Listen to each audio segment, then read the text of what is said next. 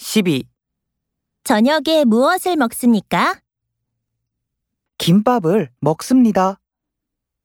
김밥은 맛이 어떻습니까? 아주 맛있습니다. 그래서 자주 먹습니다. 맵지 않습니까? 네, 김밥은 맵지 않습니다.